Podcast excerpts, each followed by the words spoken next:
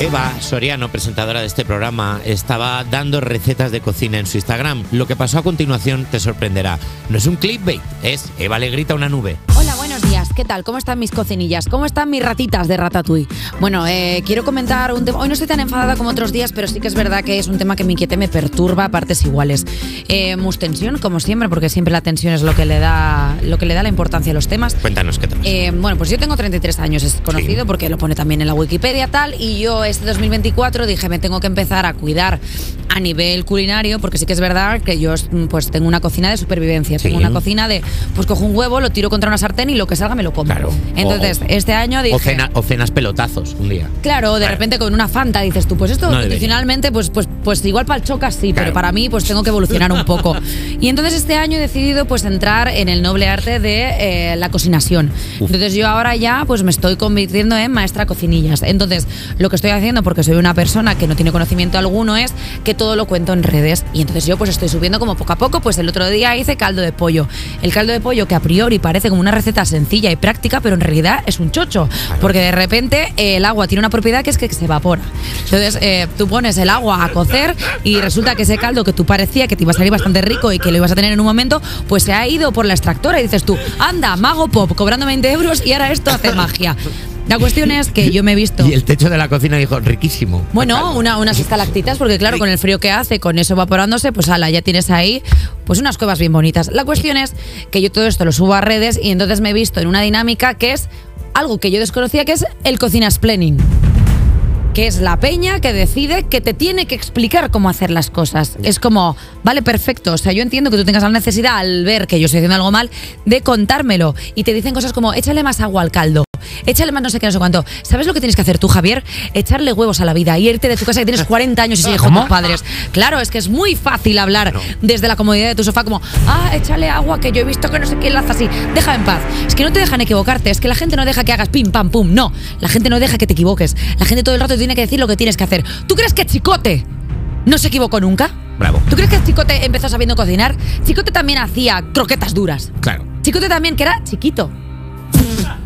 ¿Sabes? Y, y se comía Al la- principio cuando empezó, claro, era- luego evolucionó en chicote. era, era chiquito y Claro. cuando comía una croqueta dura hacía, no puedo. Y se le caían los empastes. Chicote no tiene dientes. Es como un politoxicómano. Esto es mentira, pero bueno, me quedaba bien para el chiste. Eh, he empezado a hacer batch cooking. Sí. Que es básicamente ¿Qué es que el batch cooking? Batch cooking es que tú coges un día y ese día pues te lo organizas para en un par de horitas hacerte como la comida de toda la semana y Vale. está increíble y es súper práctico. Batch cooking es el futuro, 33 años y la gente me dice, madre mía, es que ya estás mayor, 33 años y ya como si yo estuviera en la senectud. Que también te digo una cosa, si tú sigues comiendo como comes, con 33 años no estarás en la senectud, estarás en un ataúd, mi rey. Qué bien lo estoy haciendo hoy. Me llaman Charo. Charo se me ha llamado. ¿Te han llamado Charo? Charo me han dicho. ¿Por qué? te- Charo me han dicho a mí. Charo. ¿A santo de qué? ¿A chanto de qué? Charo, Charo, ¿A, chanto, ¿A charanto de ¿A qué? chanto de qué? Chochu pachacho ahora. ¿A santo de qué? Me han llamado Charo. Charo, definición de Charo, mujer española mediana- de mediana o avanzada edad con cierto comportamiento recalcitrante. ¿Cómo voy a ser yo una Charo si no sé qué recalcitrante? Hombre, por favor, decidme cosas que por lo menos insultadme con algo que yo sepa lo que es para poder rebatírtelo. Eh, me dicen cosas como eh, nos vamos de este Instagram. Me ha dicho gente. Nos vamos de este Instagram porque el contenido es que ya se ha convertido como en cosa de, de gente mayor. ¿Así? ¿Te quieres ir? Márchate. Marcha, no te necesito. Márchate de este Instagram. ¿Te quieres ir? ¿Sabes cuándo te voy a ver? Dentro de 10 años. Cuando tú vuelvas con 30. Yo tendré 40 y ya sabré hacer mi propio embutido. Mi propio embutido. Es difícil decirlo rápido. Mi propio embutido. ¿Vale? Yo ya habré evolucionado y tú estarás en este punto en el que estoy yo ahora. Porque al final llega un punto en el que la tripa te dice o comes bien o caca todo el día. Así que tú mismo.